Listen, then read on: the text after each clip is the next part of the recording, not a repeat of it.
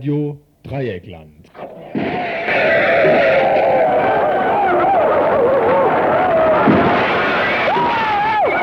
Tagesinfo.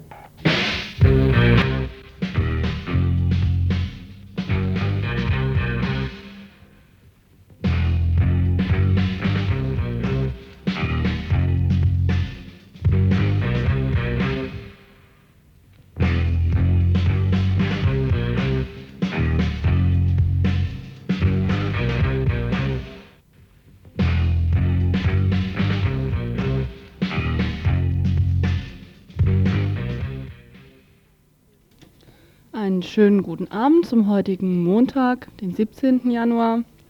Und wir haben heute wieder viele schöne Beiträge. Nach einer kurzen Kurzmeldung, naja, dann ein Beitrag zum Streikkongress der Uni in Köln.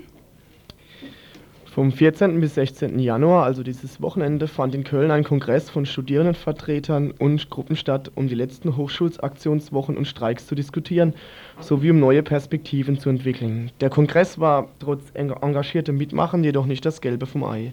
Zu groß sind anscheinend die Differenzen zwischen den einzelnen Ländern, Hochschulen und Gruppierungen. Ein Teilnehmer berichtete über Ablauf, Inhalt und Probleme des Kongresses. Nach diesem Beitrag dann etwas, was bestimmt die meisten heute interessiert, zu Mannheim. Nach einem Soli-Konzert in Mannheim vom vergangenen Wochenende kam es zu diversen Aktionen in der Mannheimer Innenstadt, bei denen laut Polizeiangaben ein Sachschaden in Höhe von 500.000 D-Mark entstand. Noch wichtiger ist aber sicherlich, dass noch in derselben Nacht 39 Menschen, vor allem KonzertbesucherInnen, verhaftet worden sind und seitdem in Haft sitzen. Sechs von ihnen kommen aus Freiburg. Anlass der Randale war die Räumung des Laurentius-Blocks im Mai 93, die viele Leute wütend gemacht hat.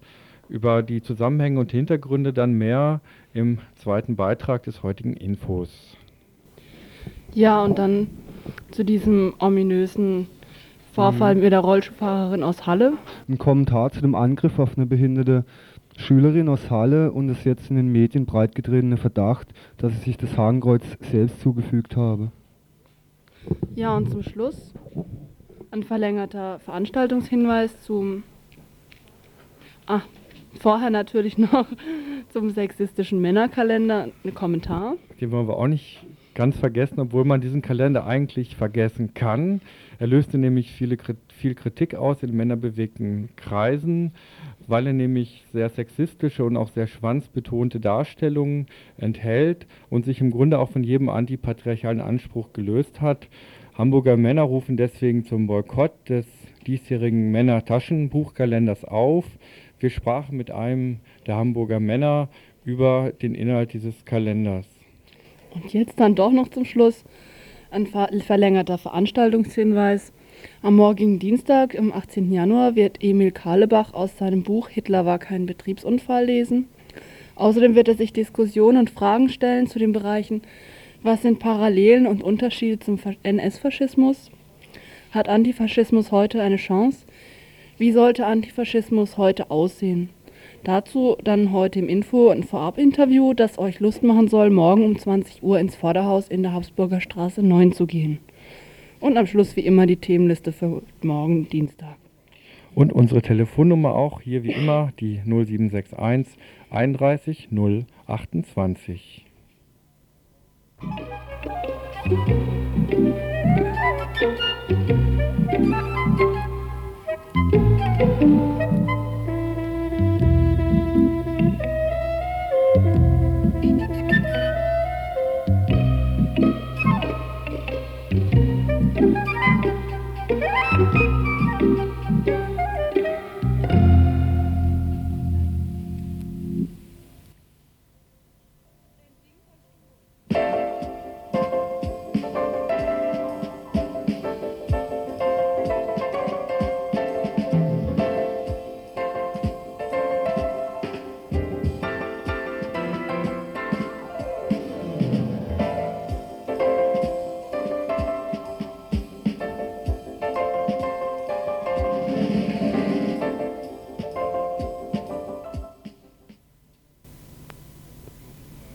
Heftige Auseinandersetzungen zwischen antirassistischen Gruppen und mehreren hundert Neonazis fanden am Samstag im Londoner East End und Zentrum statt. Anlass für die Neonazis, sich zu treffen, war ein Konzert der Gruppe Screwdriver, die wohl bekannteste Faschoband aus England, auf deren Mist schon vor Jahren unter anderem das Blood and Howner Naziskin Network entstand. Für eben deren Sänger, einen Stewart, der sich vor kurzem per Autounfall endgültig verabschiedete, sollte ein Gedenkkonzert stattfinden, das dann aber abgesagt wurde. Zu dem Konzert trafen sich mehrere hundert Neonazis, auch aus Holland und Deutschland. Mehrere Hundertschaften Polizisten versuchten, den Zusammenstoß mit den antifaschistischen Gegendemo zu verhindern, was nur zeitweise gelang. Während den Straßenschlachten, die an verschiedenen Plätzen stattfanden, nahmen sie 13 Leute fest. Und nicht wie gewöhnlich nur Antirassistinnen, sondern auch Neonazis, unter anderem einen aus Mölln. Letztendlich ist es erfreulich, dass es den in England lebenden Genossinnen immer wieder gelingt, gegen solche Veranstaltungen Massen zu mobilisieren und sie letztendlich auch zu verhindern.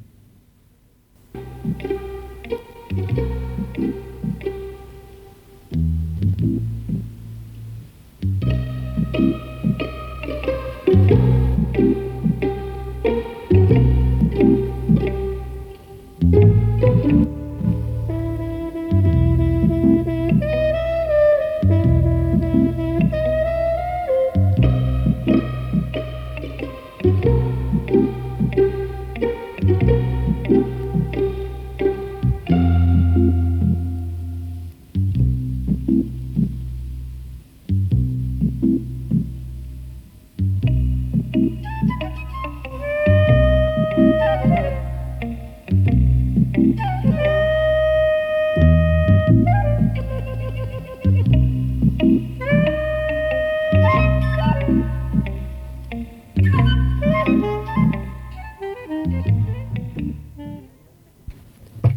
Erinnert sich noch jemand daran? Die Autofahrenden gewiss. Einen ganzen Tag lang war Mitte Dezember die Kronenbrücke von Studierenden besetzt worden, die mit den AutobenutzerInnen diskutierten und Bonbons verteilten. Manchen Bürger und Bürgerinnen wurde damals bewusst, dass mit den Hochschulen und der bundesdeutschen Hochschulpolitik einiges wohl nicht stimmen könne, da die jungen Leute, anstatt fleißig zu lernen, auf der Straße herumstanden. Und tatsächlich fand die Brückenbesetzung damals im Rahmen bundesweiter Hochschulstreiks und Aktionswochen statt, die mit dem Anspruch auftraten, die Situation der Studierenden zu verbessern bzw. drohendes Unheil abzuwenden. Dies besteht darin, dass seit ca. einem Jahr ein sogenanntes Eckwertepapier unter den Teilnehmern und Teilnehmerinnen der sogenannten Bildungsreform existiert, in dem unter anderem Zwangsexmatrikulation für Langzeitstudierende und Beschränkung der Regelstudienzeit unter Androhung finanzieller Sanktionen erwähnt sind. Bundesweit, wie eben gesagt, klingt nicht schlecht. Wenn man aber genau nachfragt, so hört man, dass die Aktionen doch recht unkoordiniert waren. Das soll sich in Zukunft ändern. Am Wochenende fand in Köln ein Streikkongress statt, in dem Ergebnisse aufgearbeitet und weitere Aktionen geplant werden sollten. Uli von der Sozialistischen Studentengruppe war dort und heute Nachmittag bei uns im Studio, so dass wir Zeit hatten, ihn zu dem Kongress zu befragen. Als erstes fragten wir ihn, was denn nun die Absicht und Intention des Kongresses war und wie er im Groben gesagt abgelaufen ist. Also es war halt so, nur die, die Aufarbeitung der, der gelaufenen Sachen sollte halt nur ja, so weit laufen, dass wir daraus halt äh, Schlüsse ziehen können für das, was wir weitermachen. Und es sollte halt keine Diskussionen darüber geben, über Gesellschaftsanalysen oder sowas, weil sich das halt, ähm, naja, der Kongress dann halt äh, wahrscheinlich komplett gespalten hätte. Aha, wahrscheinlich komplett. Äh, gab es eine Spaltung? Ja, es gab eine. Aha, worin lag die denn? Also die Spaltung die war, war eigentlich schon zu erkennen ähm, am Samstag, am vorletzten Tag. Es gab halt äh, eine, eine weiß ich nicht, eine, eine Achse sozusagen über Kölner Aster, Hannover und SS Gela. Und ähm, äh, eine andere Gruppierung waren dann so Berliner Leute, die halt schon total lang gestreikt haben und meinten, das kommt nichts mehr bei raus. Und eine Hamburger Gruppierung, die komplett gegen Aktionen waren, weil sie meinten, die Aktionen wären inhaltsleer gewesen. Und sodass halt schon von vornherein so ähm, eine Spaltung da war, wo es halt aber noch unklar war, welch, wie groß ist der Einfluss der verschiedenen Gruppen halt. Ne? Und ähm, Auslöser dann der, des Eklats war dann am nächsten Tag, dass es halt eine Diskussion gab über die Quotierung der Rednerliste. Aufgrund dieser Quotierung der Le Rednerliste oder Rednerinnenliste äh, verließen einige Teilnehmer und Teilnehmerinnen die Konferenz verfrüht, sodass über die Resolution eigentlich nicht mehr abgestimmt werden konnte. Gut, das war aber eher zum Formalen. Ich habe ihn dann später noch nach Inhalten gefragt, weil es hieß, sie wollten einen Forderungskatalog erstellen. Also Forderungskatalog wurde von vornherein von dem Kölner Aster immer in Anführungsstrichen gesagt, weil es eben nicht einfach alles auflisten sollte, was an Forderungen auch aus jeder Uni kommt, sondern es sollten halt versucht werden, klare, ähm, einheitliche Forderungen herauszuarbeiten. Ähm, deswegen, also es ist halt auch kein Forderungskatalog eigentlich zustande gekommen. Äh, es gab zwar also Arbeitsgruppen, da wurde zusammengetragen und das ist sozusagen dann, daraus ist dann die Resolution entstanden. Und die Resolution beinhaltet dann eigentlich die Forderungen. Wobei die Resolution halt ein bisschen schwierig zu behandeln ist, weil sie halt eigentlich nicht zum Schluss abgestimmt wurde. Aber bis zu dem Eklat war die Resolution Diskussionsgrundlage. Ähm, das ist eine der Grundforderungen, dass das Eckwertepapier vom Tisch kommt, samt der ganzen ähm, Ausführungen dazu.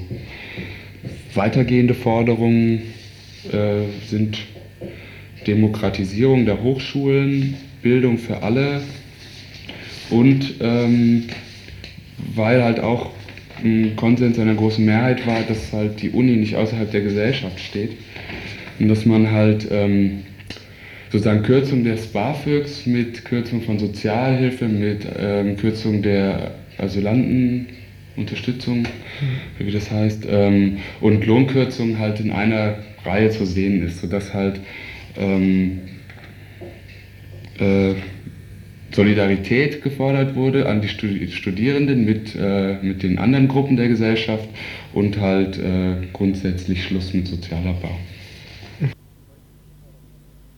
Soweit zu den Forderungen der Studierenden. Sie haben sich natürlich auch entsprechende Mittel überlegt, um diese Forderungen beim Kultusminister anzubringen bzw. zur Beachtung zu gelangen.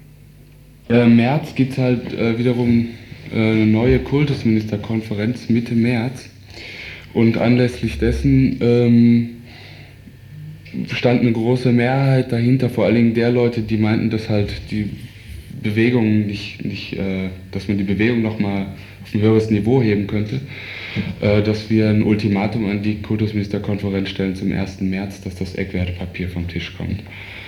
Ähm, um das halt zu bekräftigen, sollte nochmal zum 1. Februar ein Aktions- oder Warnstreiktag an den gesamten äh, Unis und Hochschulen, Fachhochschulen in Deutschland stattfinden. Und wenn das äh, Ultimatum halt ähm, abgelaufen ist und das Eckwertepapier nicht weg ist, dann sollte es ein heißes Sommersemester geben.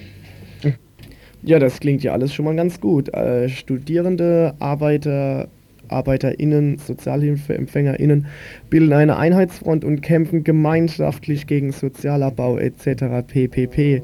Ganz zum Schluss habe ich Ihnen jetzt nochmal zu seiner persönlichen Einschätzung vor solchen Streiks gefragt, da man ja auch schon gesehen hat, auch in Freiburg ist nicht da alles ganz gut gelaufen. Auch in Freiburg wurde beim Unistreik trotzdem noch weiter studiert. Also ich glaube halt, also mal generell gesehen, dass die Proteste halt zurzeit auf dem ablaufenden Ast sind. Und äh, das hat auch auf dem Kongress halt dazu geführt, dass der Einfluss der Leute, die halt ähm, weitermachen wollen ähm, gegen das Eckwertepapier, dass der halt gesunken ist. Und dass dann halt die Leute, die äh, sozusagen dem kontraproduktiv waren, halt äh, noch mehr Einfluss gewonnen können, konnten. Okay. Also ich denke, meine Einschätzung ist, ähm, dass es äh, an vielen Unis zum 1. Februar zu Streiks kommt oder äh, Aktionstagen.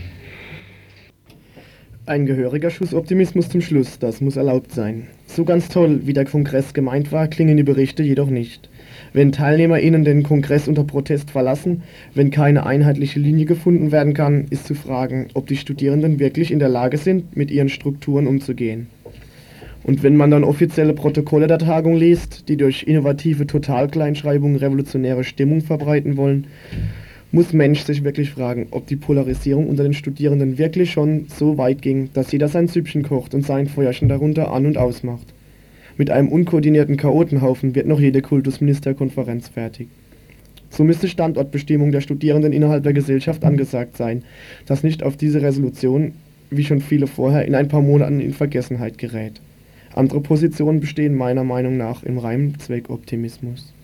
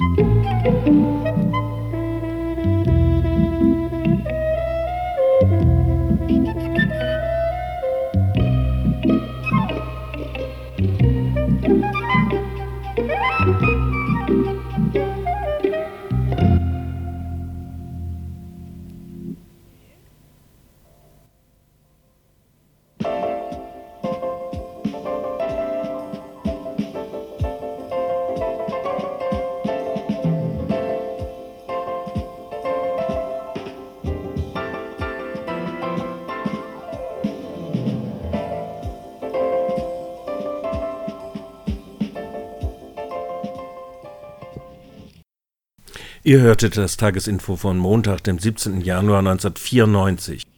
Zu Mannheim. Nach einem Solidaritätskonzert in Mannheim am vergangenen Wochenende kam es zu diversen Aktionen in der Mannheimer Innenstadt, bei denen laut Polizeiangaben ein Sachschaden in Höhe von 500.000 D-Mark entstand. Noch in derselben Nacht wurden 39 Menschen, vor allem KonzertbesucherInnen, verhaftet und sitzen seitdem in Haft sechs von ihnen aus Freiburg. Anlass der Randale war die Räumung des Laurentius-Blockes im Mai 93, die viele Leute wütend gemacht hat. Im Folgenden ein Interview mit einem Besucher des Soli-Konzerts in Mannheim. Er wird zunächst über die Besetzung des Laurentius-Blockes im Mai 93 und anschließende Protestaktionen gegen die Räumung berichten und danach auf das Konzert vom vergangenen Wochenende und die anschließenden Ereignisse eingehen.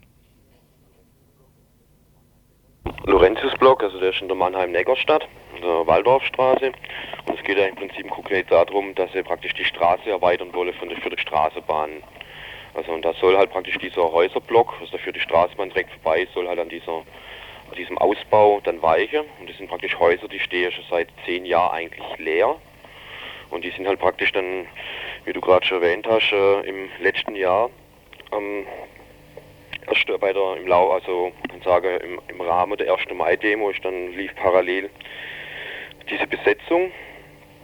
Und äh, sie haben halt praktisch während bei der, dieser Besetzung halt auch versucht, so ähm, ab, im Prinzip prinzipiell auf die Wohnungsnot, dass 4000 Wohnungssuchende in Mannheim da sind, also darauf aufmerksam zu machen. Und auf jeden Fall ähm, war diese ist diese Besetzung an sich in diesem ganzen Stadtteil, kann man eigentlich sagen, relativ positiv aufgenommen worden, also von der Bevölkerung, also die dort, dort lebt. Die sind eigentlich auch gegen diese Verbreiterung oder hat es auch gut gefunden, wenn praktisch die Besetzer Nutzungsverträge bekommen hätte, wie sie gefordert hatten von der Stadt.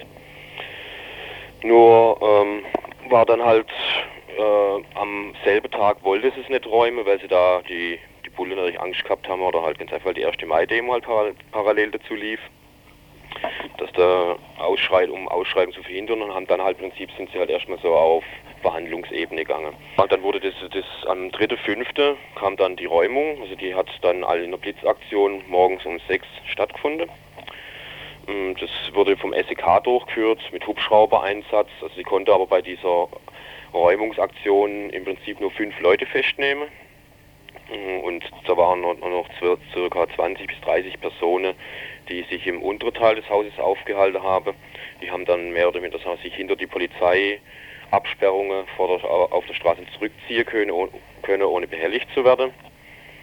Und dann, haben, dann war es nicht ganz klar, mh, hm, liefer halt dann das ganze Jahr über, dann haben sie, äh, haben sind dann halt die Prozesse angelaufen gegen diese fünf Leute, die praktisch dort angetroffen wurden. Du sagst, dass diese Besetzung sehr populär war. Es gab nun auch ein paar Aktionen auch von Künstlern und Künstlerinnen, die mit dem Laurentius-Blog auch zu tun haben. Kannst du das mal schildern, was da passiert ist?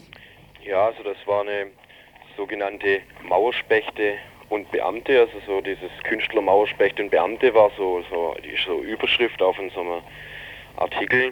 Mm, das heißt, es gibt Okay, ich schilder das erstmal, was da genau war. Also das war um 19.30 Uhr, haben sie halt praktisch gerade vor diesem äh, am alten Messplatz, so an so einer Ecke dran, also wo dieser Laurentiusblock steht, der, der grenzt auf diesen alten Mess, an diesen alten Messplatz an, haben sich so circa 50 Personen versammelt gehabt, also die halt praktisch so einer, einer sogenannte Aktionskünstler, der in Freiburg, äh, in Mannheim eine Aktion durchziehen wollte, halt zu, ja, halt anzuschauen.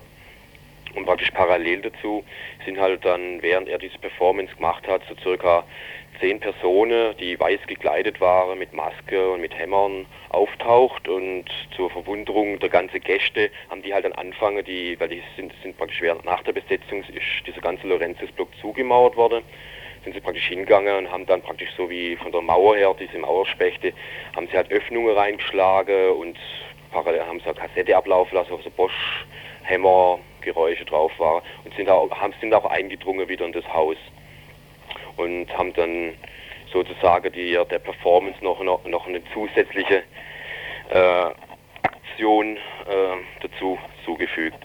Und dann war es halt so, dass diese ganze Sache, die ging vielleicht 20 Minuten und zwischenzeitlich natürlich ganz, äh, sind dann schon die, ist dann schon die Polizei äh, benachrichtigt worden, die dann halt tatsächlich, äh, weil zufällig scheinbar in der Stadt ähm, zufällig gerade äh, Hundertschaft äh, Polizei zur Verfügung standen, SEK zur Bekämpfung der Straßenkriminalitäten, die wurden natürlich dann da alle hinbeordert und sind dann natürlich dann hingefahren. Die Besetzerinnen war, oder die Mauerspechte waren dann schon wieder weg. Und es waren eigentlich nur noch die Zuschauer und der Performance-Künstler da und dann war das halt, denke ich, nochmal eine weitere Erweiterung von dieser, äh, ja, dieser Performance.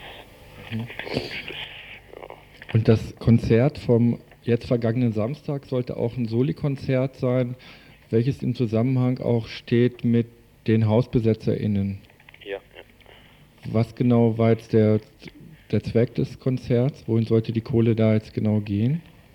Es war halt, es ist ja im Laufe der Prozesse, die geführt worden sind gegen die Besetzerinnen, ähm,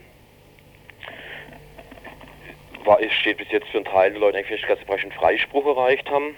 Und äh, dieser VEB laut und lästig, also der da dieses Konzert veranstaltet hatte, der in diesem Mannheimer, äh, im Mannheimer Raum aktiv sich einsetzen will, die haben da in ihrer Satzung ja auch ähm, konkrete Vorstellungen. Sie sind praktisch so, sie wollen halt Musik machen, die nicht kommerziell ist und praktisch hauptsächlich Projekte unterstützen, die dringend Geld brauchen, also die von für Antifa-Arbeit, Häuserkampf, Knast- und Prozessgruppen.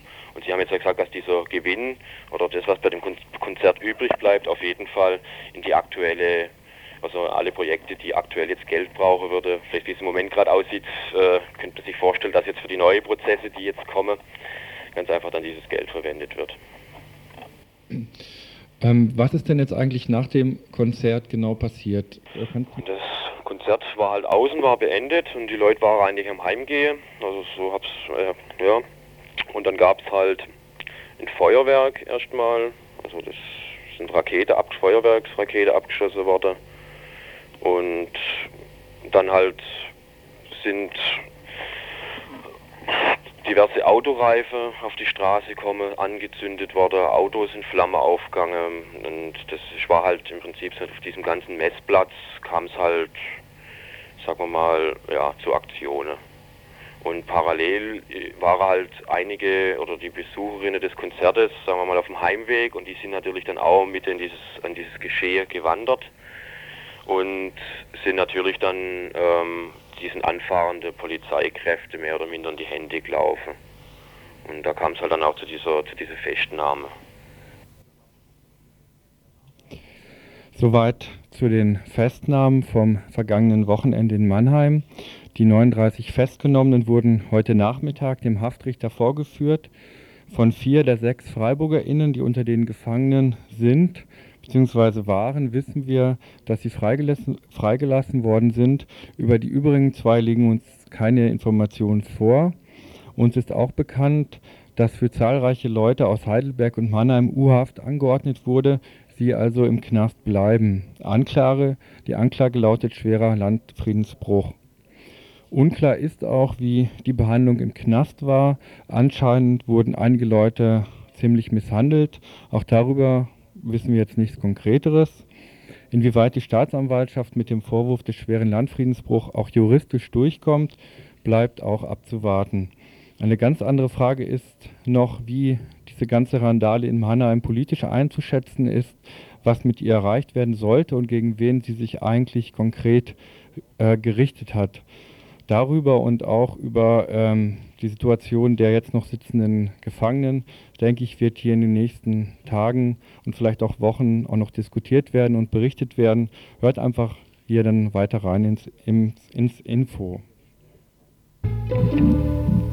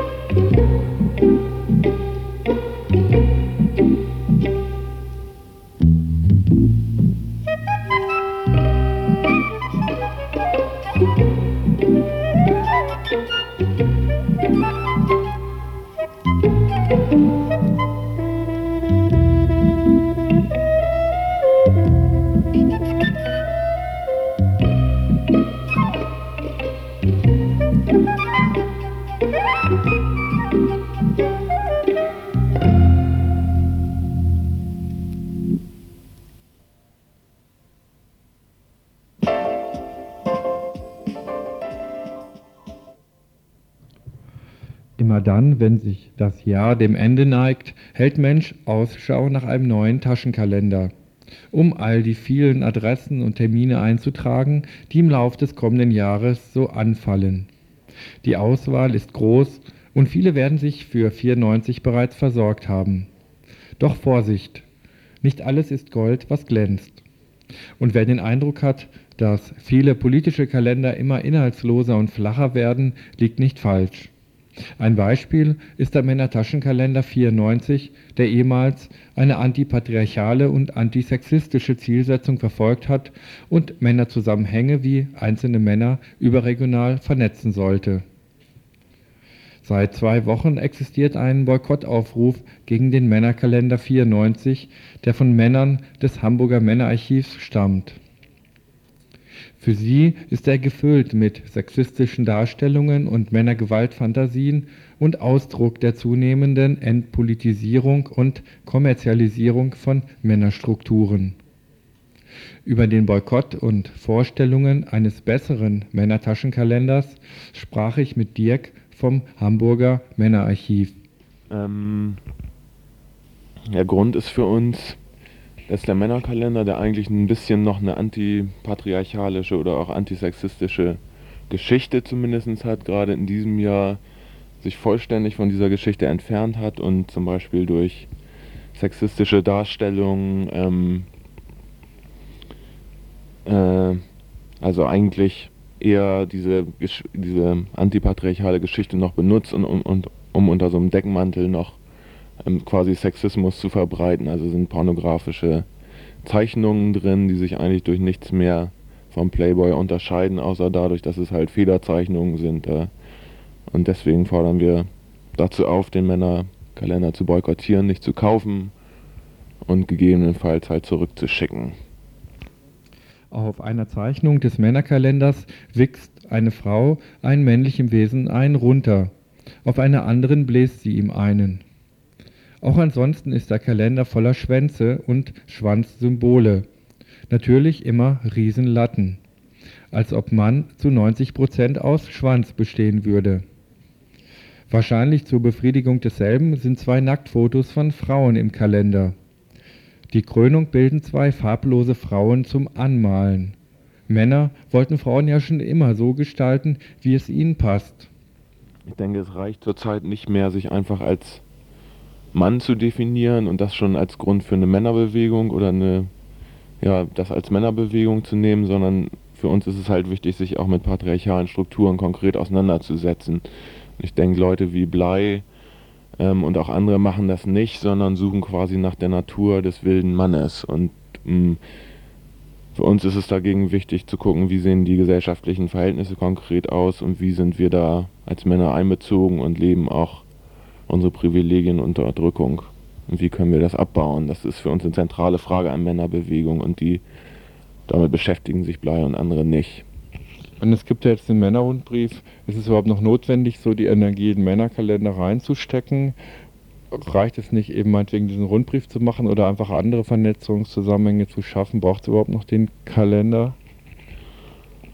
Ähm, tja, unbedingt braucht es den natürlich nicht. Andererseits ist es auch ein ist der, dieser Männer-Taschenkalender, wird auch sehr viel gekauft. Und ich denke, dass es vielleicht auch ein gutes Medium dafür ist, um jetzt, sage ich mal, von linksradikalen Männern aus Kontakt aufzunehmen zu anderen oder auch linksradikale Inhalte an andere Männer ranzutragen. Deswegen wäre es halt wichtig, um halt auf sowas wie bürgerliche Männer, jetzt sage ich mal ein Tüdelchen, mit denen weiter in Diskussion zu bleiben oder so und das Mittel dafür einfach zu nutzen und nicht zu sagen, brauchen wir nicht mehr. Also. Auch über Vorstellungen des Inhalts eines besseren Männertaschenkalenders sprach ich mit Dirk.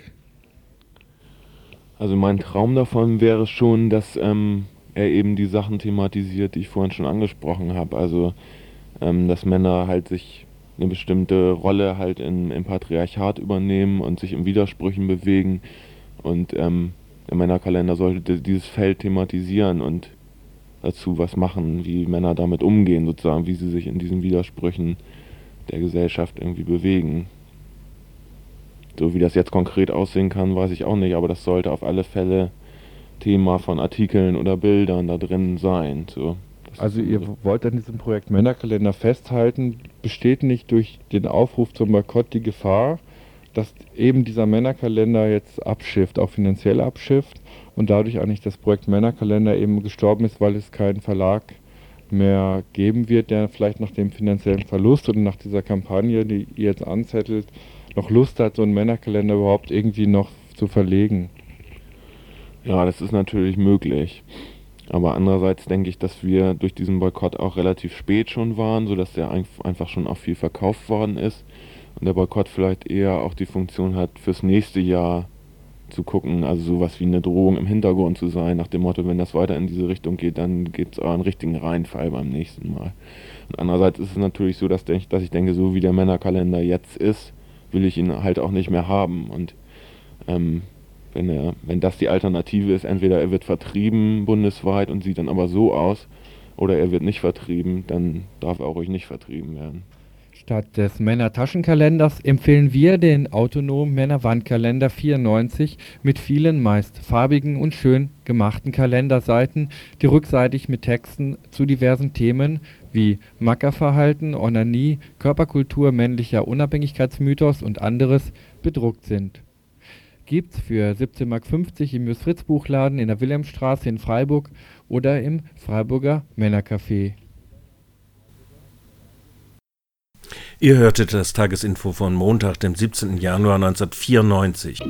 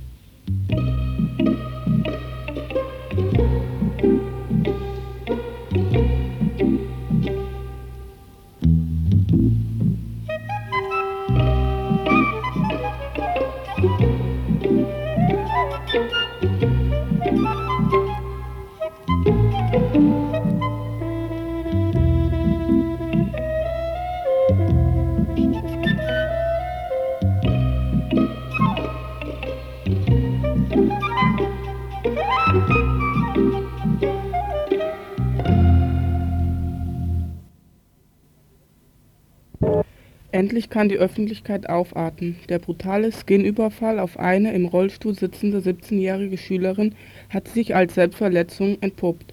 Die ganze Aufregung war also umsonst. So stellt sich die Situation dar, wenn Mensch, Staatsanwaltschaft, BZ, Tagesthemen und andere Medien Glauben schenkt. Die überfallene Frau wird von diesem denunziert und als verrückt und bemitleidungswert dargestellt.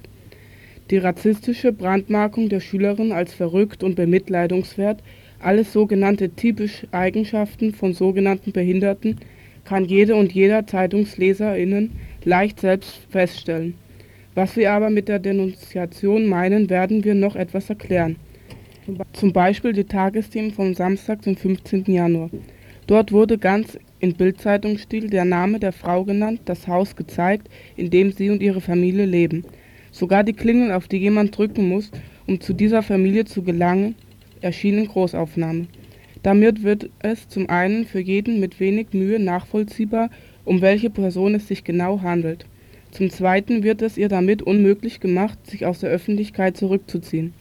Auffallend ist auch der Zeitpunkt, an dem aufkam, die Schülerin hätte sich das Hakenkreuz doch selbst in die Wange geritzt. Einen Tag zuvor demonstrierten 10.000 gegen diese scheinbar neue Dimension faschistischer Gewalt.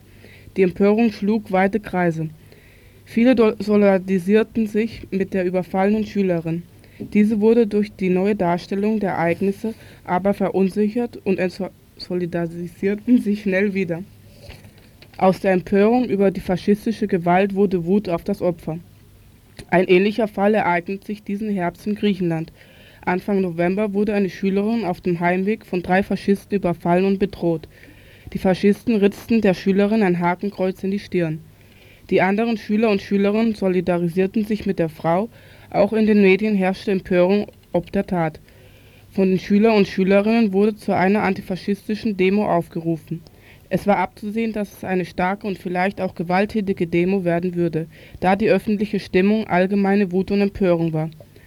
Auch diese Schülerin hat die Tat angezeigt. Es waren zwei Personen als Tatverdächtige festgenommen worden. Die Tatverdächtigen wurden freigelassen, da Zitat ihnen nichts nachzuweisen ist und sich die Überfallene in Widersprüchen verstrickt hat. Zitat Ende. Einen Tag vor der Demonstration wurde dann auf einmal über die Medien verbreitet, dass nach Aussage des Arztes, der sie untersuchte, das Hakenkreuz nicht mit Gewalt eingeritzt worden sei. Im Gegenteil, es hieß, das Hakenkreuz wurde mit feinen Nadelstichen ohne Gewalt quasi eintätowiert, womit ja bewiesen sei, dass die Schülerin diese Markierung gewollt habe. Auch in diesem Fall sollte die Bevölkerung verunsichert werden und eine Entsolidarisierung erreicht werden. Bei der Beurteilung dieser beiden Fälle sollte Mensch niemals vergessen, wer ein Interesse an einer angeblichen oder tatsächlichen Selbstverstimmung hat. Wir können uns jedenfalls nicht vorstellen, dass es, eine, dass es einen Menschen auf dieser Welt gibt, der oder die sich freiwillig ein Hakenkreuz ins Gesicht ritzt.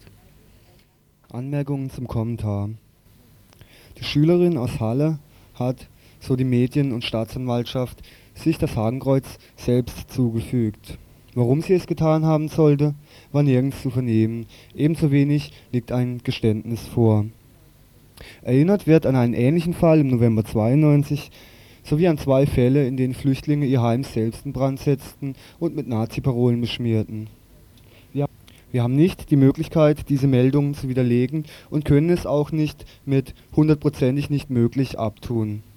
Also keine Sicherheit, dass so etwas nicht passieren kann. Doch letztendlich ist es zweitrangig, kann und sollte unsere antifaschistische Haltung nicht ins Schwanken bringen. Dieser, dieser Fall wurde von den Medien gepusht, es wurde mit Empörung gearbeitet. Eine Empörung, die vergleichbar ist mit allen Taten, die einen neuen Höhepunkt faschistischer Umtriebe darstellten, siehe Hoyerswerda und Mölln. Einige, gerade bürgerliche Menschen, werden jetzt ihre Schlüsse ziehen, von wegen erst einmal skeptisch, waren es wirklich Faschisten? Man weiß ja, wie es da und dort lief. Doch letztendlich ist es zweitrangig, ob sie sich die Wunde selbst beigebracht hat. Auch die Anzahl der Menschen, die durch faschistische Anschläge und Gewalttaten sterben, ist nicht das Maß. Ebenso auch, ob es wie 92 2283 oder wie 93 nur noch 1322 rassistische Gewalttaten gab.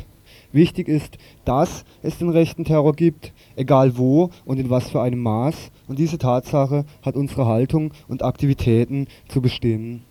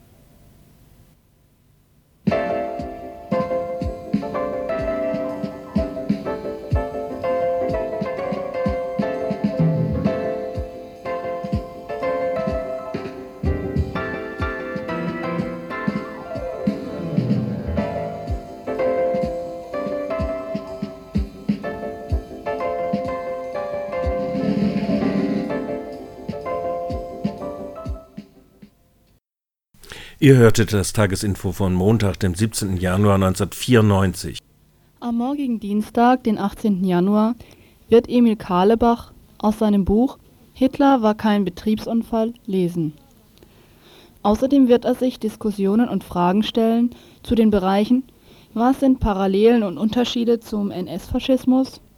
Hat Antifaschismus heute eine Chance? Wie sollte Antifaschismus heute aussehen? Und vieles mehr. Wir haben ein Vorab-Interview mit Emil Kahlebach geführt, um euch Lust zu machen, morgen um 20 Uhr ins Vorderhaus in der Habsburger Straße 9 zu gehen. Als erstes wird er selbst seine Biografie kurz darstellen. Ich bin 1914 geboren als Sohn einer gutbürgerlichen Familie in Frankfurt am Main. Bin Ende der 20er Jahre über die Massenarbeitslosigkeit und den Terror der SA auf den Straßen zur antifaschistischen Bewegung und schließlich zum kommunistischen Jugendverband und zur kommunistischen Partei Deutschlands gestoßen wurde gleichzeitig Mitglied der freien Gewerkschaften, bin dann 1933 bereits beim Flugblattverteilen von der SA verhaftet worden, 1934 von der Gestapo bei der Herausgabe einer illegalen Gewerkschaftszeitung, bekam drei Jahre Gefängnis und anschließend weitere acht Jahre Dachau und Buchenwald.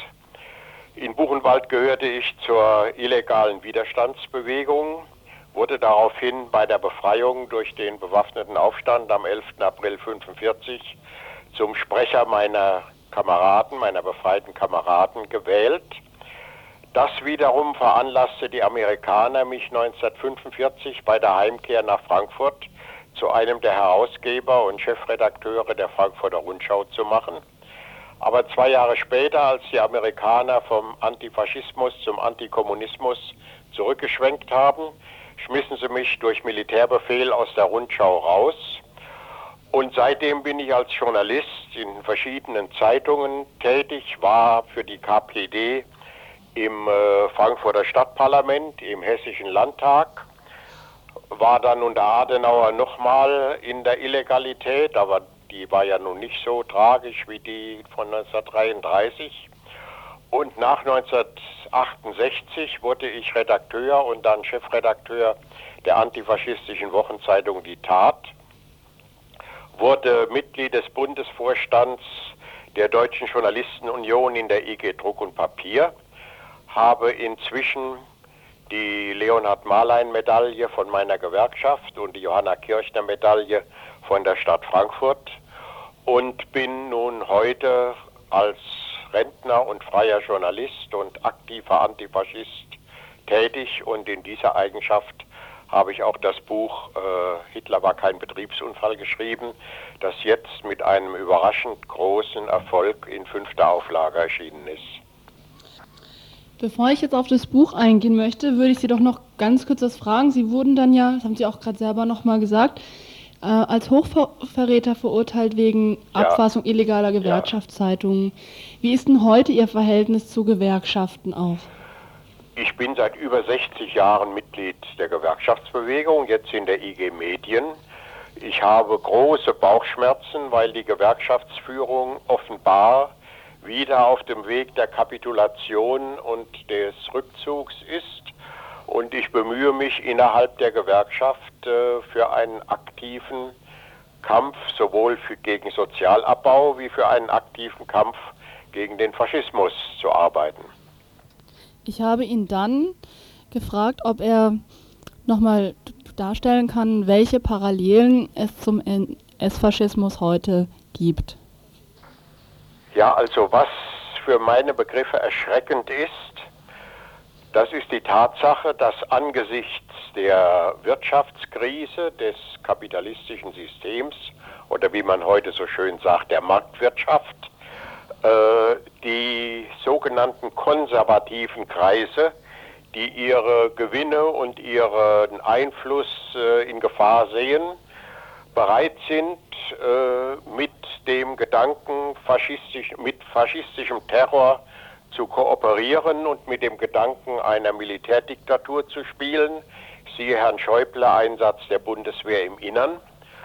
Und auf der anderen Seite ist es ja äh, ähnlich wie damals, dass eine perspektivlos gewordene Jugend, die keine Berufschancen sieht, in äh, gefährlicher Weise durch sogenannte nationale Demagogen äh, in eine äh, Richtung gezogen wird, die verdammt viel Ähnlichkeit mit dem Jahr 33 bis 45 hat, während auf der anderen Seite auf der Linken eine außerordentliche Zersplitterung herrscht, die ein Gegengewicht international nicht mehr vorhanden ist durch die Zerschlagung des sozialistischen Lagers, der Sowjetunion, der DDR und so weiter.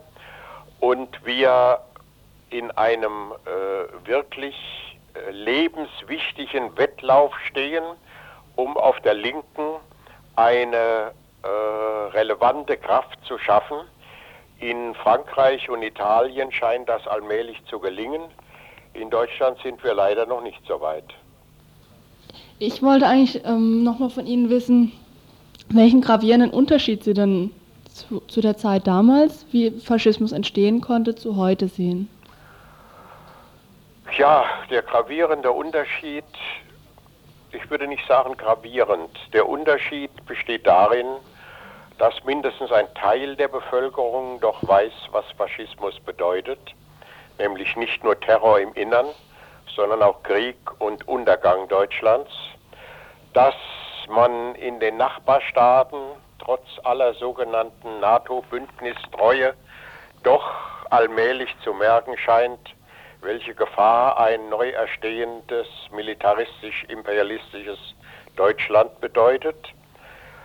Aber die, der Hauptunterschied, der Hauptunterschied besteht darin, dass auf der Linken überhaupt keine relevante Kraft gegenwärtig sichtbar ist. Die SPD wird wieder in die Kapitulation gehen, wie immer seit 1914. Da habe ich überhaupt keine Zweifel. Und die PDS ist meiner Meinung nach eine sehr unstabile Kraft und die DKP ist ganz wesentlich geschwächt und gegenwärtig weitgehend ausgegrenzt. Das äh, sind ganz wesentliche Faktoren, die auch zum Teil ähnlich, zum Teil anders sind als 1930, 31, 32. Hm. Auf der anderen Seite die Bankiers, die Großindustrie, die sogenannten Konservativen sind mehr oder weniger geschlossen, zu jedem Abenteuer bereit, wie damals und auch heute. Das ist leider kein Unterschied. Was sollte sich denn Ihrer Meinung nach im Bereich des Antif der antifaschistischen Arbeit verändern? Ja, das erste, zweite und dritte, was sich ändern muss, ist, dass die antifaschistischen Gruppierungen zusammenfinden und nicht jeder auf seinem Programm oder Programmchen beharrt, dass er alles besser weiß als die anderen. Nicht die Gefahr, vor der wir alle stehen, ganz gleich wie wir uns nennen, heißt soziale Verelendung, Militarismus und Krieg, Faschismus und Diktatur. Ich fragte ihn nach einem praktischen Beispiel, wie die Zusammenschließung verschiedener antifaschistischen Gruppen praktisch aussehen könnte. Da sehen Sie mal, was hat sich diese Woche in Frankreich ja. ergeben. Nicht? Im Widerstand gegen diese sogenannte konservative Regierung sind fast eine Million Menschen auf die Straße gegangen. Sozialisten und Kommunisten und die verschiedenen Gewerkschaftsrichtungen, sogar die Freimaurer und ich weiß nicht wer noch alles. Nicht? Das ging. Und in Italien gibt es ein Bündnis der Linken vor der nächsten Wahl. Das, äh, ich meine, das, sind nur, das ist nur eine, eine Wahlangelegenheit. Äh, hier steht nicht die Frage der Wahl in erster Linie für mich.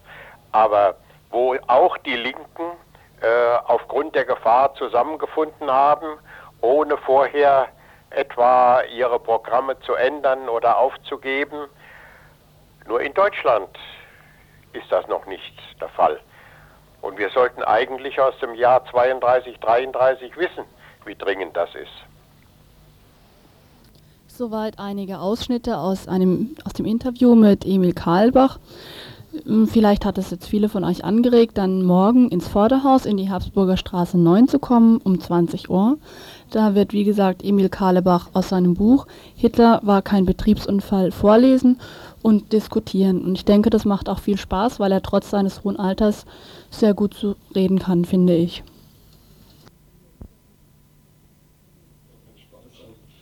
Nee, aber.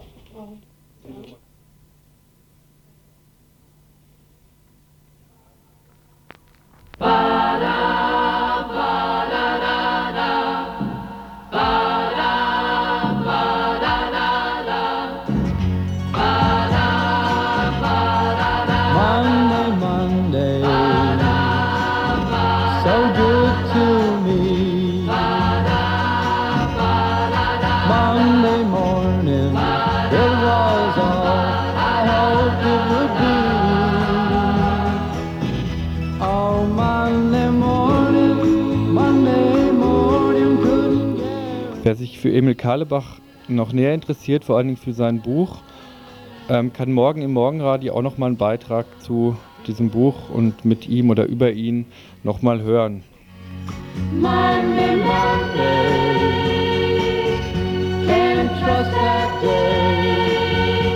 Wir kommen jetzt zu den Veranstaltungshinweisen. Dieser Jingle mit dem Monday Monday zeigt jetzt eher an, dass heute Montag ist, aber die Veranstaltungen, die wir haben, beziehen sich nicht auf heute Abend, weil wir für heute Abend jetzt gar nichts mehr groß hier anzukündigen haben, außer vielleicht das Programm von Radio Dreieckland, was sich auch immer lohnt anzuhören. Wir haben jetzt eher noch Veranstaltungen für die nächsten Tage. Emil Kallebach war ja gerade breit angekündigt. Ähm, morgen, gibt's, morgen Abend gibt es auch noch die Gelegenheit, mal wieder ins Männercafé in Freiburg zu kommen. Dort ist Thema ein Bericht äh, vom bundesweiten Treffen antipatriarchaler Männerzusammenhänge in Nürnberg vom vergangenen Wochenende, an dem sieben Leute aus Freiburg teilgenommen haben. Und sie werden dann von den Inhalten dieses Treffens berichten. Und zwar findet das statt ab 19 Uhr in der Habsburger Straße 9 in der Fabrik in Freiburg.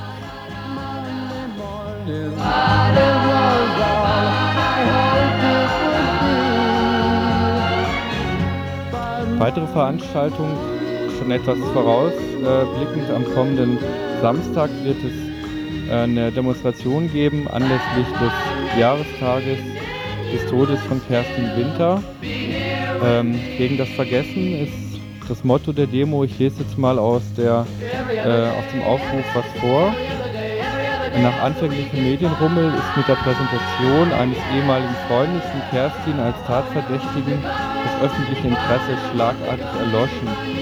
Die Ermittlungen der Bullen gingen von Anfang an einseitig in Richtung Beziehungstat und das persönliche Umfeld von Kerstin.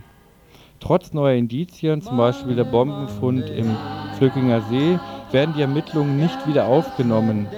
Anfang Februar soll der Prozess gegen den Verdächtigen beginnen. Der Mord ist immer noch nicht aufgeklärt. Die Demo geht los am Samstag, den 22. Januar um 13 äh, Uhr am Bertoldsbrunnen. Dann wird es um 16 Uhr eine Diskussion geben. Ähm, der Ort ist nicht angegeben. Ich nehme an, das ist im Strandcafé. Sowie abends um 20 Uhr noch eine Veranstaltung im Fokü, eine Volksküche, wohl auch im Strandcafé. Das alles am 22.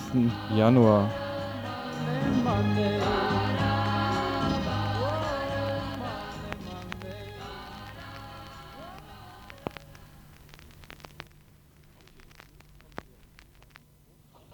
So, zum Schluss noch ein Blick auf das Info des morgigen Dienstages. Ja, und da haben wir schon eine Themenübersicht hier vorliegen und ich fange einfach mal mit dem ersten an. Am Mittwoch ist in Stuttgart eine große Demo gegen die Studienreform geplant. Anlass genug zu einer Zwischenbilanz, die den momentanen Standpunkt der Diskussionen schildern soll. Vergangenes Wochenende fand in Paris eine Massendemonstration gegen eine Bevorzugung von Privatschulen statt, war eben kurz angedeutet im Interview mit Emil Kahlebach. Eine breite Mobilisierung der Linken konnte trotz einer vorausgegangenen Stornierung der Pläne durch das Verfassungsgericht erreicht werden. Damit wird sich also auch morgen ein Beitrag im Info beschäftigen. Vor dem Amtsgericht Suhl findet der Prozess gegen einen Fascho statt, der zusammen mit anderen zwei US-Sportler angegriffen hatte. Entgegen den alltäglichen rassistischen Übergriffen fand der Übergriff in Suhl ein großes Echo in den Medien. Wir fragen nach, morgen im Info. Neue Meldung aus Chisre, das ist in Kurdistan. Die Vertreibung der Bevölkerung hält an unter Beteiligung von in der Stadt neu angesiedelten kurdischen Stämmen. Gestern führten wir ein Telefongespräch mit dem Bürgermeister Hashim Hashimi und daraus wird morgen dann im Info auch äh, was zu hören sein. So, weiterhin findet morgen die Mitgliederversammlung der ÖTV statt. Wichtiges Thema werden dabei die bevorstehenden Tarifverhandlungen sein. Hierzu gibt es ein Interview mit dem ÖTV-Sekretär Rainer Koch.